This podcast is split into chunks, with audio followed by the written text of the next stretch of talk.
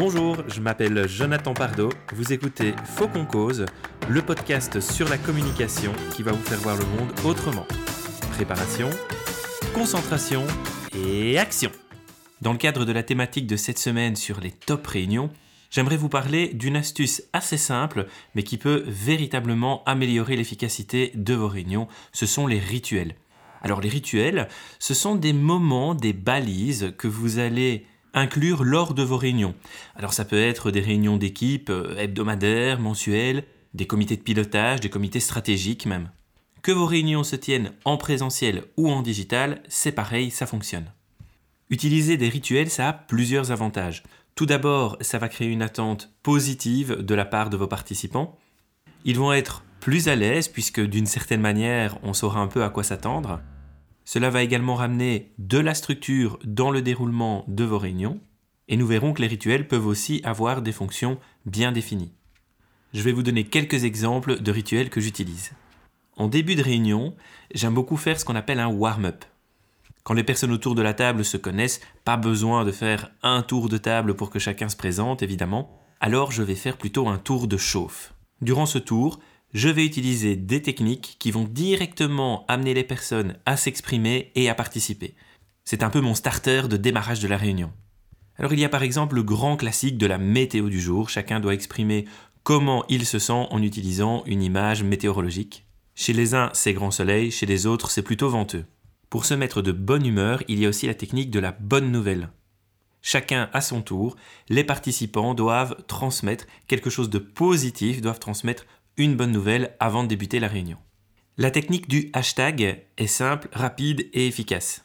Vous proposez à vos participants de s'imaginer à la fin de la réunion postant un contenu sur les réseaux sociaux et vous leur demandez quels seraient les trois hashtags qui accompagneraient ce contenu, les trois hashtags qui symboliseraient la réunion à la fin de celle-ci.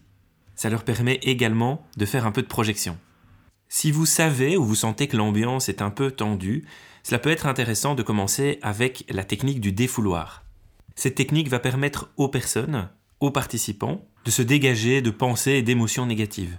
Dans les règles du jeu, vous pouvez signifier que aucune personne ne doit être citée ou ne doit être visée. Ensuite, si vous avez une réunion physique, vous pouvez donner des petites feuilles de papier participants et les amener à écrire sur ces feuilles de papier des choses qu'ils veulent extérioriser en commençant systématiquement, par exemple, par j'en ai marre de. Vous leur proposez ensuite de lire leurs phrases à l'assemblée, de chiffonner le papier et d'envoyer la boulette de papier en plein centre de la pièce. Ça peut avoir un effet cathartique assez sympa. Parfois, j'utilise des warm-up, des échauffements, pour faire de l'imprégnation, c'est-à-dire pour que les personnes puissent déjà s'investir, se mettre dans le sujet qui va être traité durant une réunion.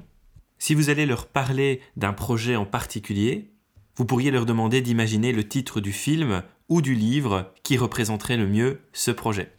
Si la taille du groupe est adaptée, n'hésitez pas à créer des binômes ou des trinômes hein, éventuellement durant ce warm-up. Vous pourriez par exemple demander à ce binôme de déterminer ensemble et de se mettre d'accord sur leurs trois attentes par rapport à la réunion ou encore sur trois points critiques du projet qui va être discuté. Ces différentes techniques peuvent être adaptées à des réunions digitales. Et d'ailleurs, j'utilise un outil de questionnaire, un, outil euh, interactif qui s'appelle Mentimeter, M-E-N-T-I-M-E-T-E-R, Mentimeter.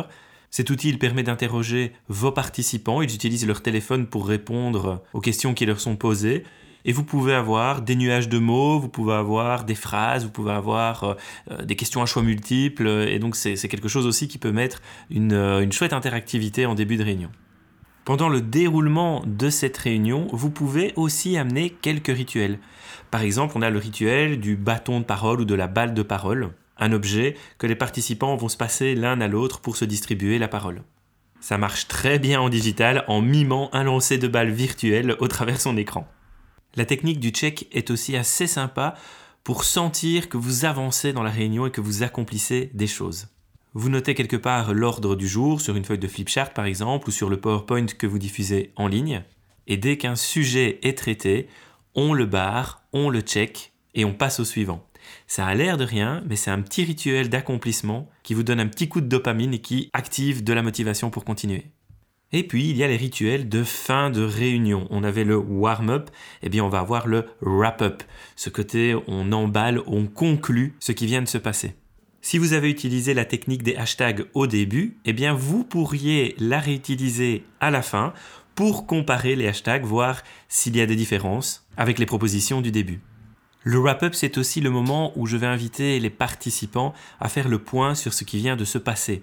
Par exemple, je vais leur demander de nous partager, de partager avec le groupe les deux choses qu'ils ont envie de retenir de cette réunion. Je pourrais également leur demander de lister les trois prochaines actions qu'ils vont entreprendre suite à ce que nous avons partagé. Un truc qui fonctionne assez bien aussi, c'est le tour win-win. En relation avec ce qui a été échangé dans la réunion, chaque participant pourra s'exprimer sur ses besoins et demander de l'aide à ses collègues, ou au contraire proposer de l'aide à certains de ses collègues et mentionner sur quel sujet il pourrait et voudrait apporter du soutien. Et si vous voulez terminer sur une note humoristique, eh bien vous allez faire un tour de table en demandant quelle est l'impression de chaque euh, participant, de chaque personne à la fin de cette réunion, en leur proposant d'utiliser une onomatopée. Vous pourriez avoir des soupis, vous pourriez avoir des yiha ou alors des vroom. En général, ça permet de finir sur un sourire. Des rituels, il peut y en avoir des tas en fonction de vos réunions et en fonction de l'objectif de celle-ci. Vous pouvez ritualiser un moment, comme l'échauffement, mais en employant des techniques différentes, justement pour ne pas que vos participants s'ennuient. Je suis convaincu qu'un bon rituel, c'est un rituel qui est cadré.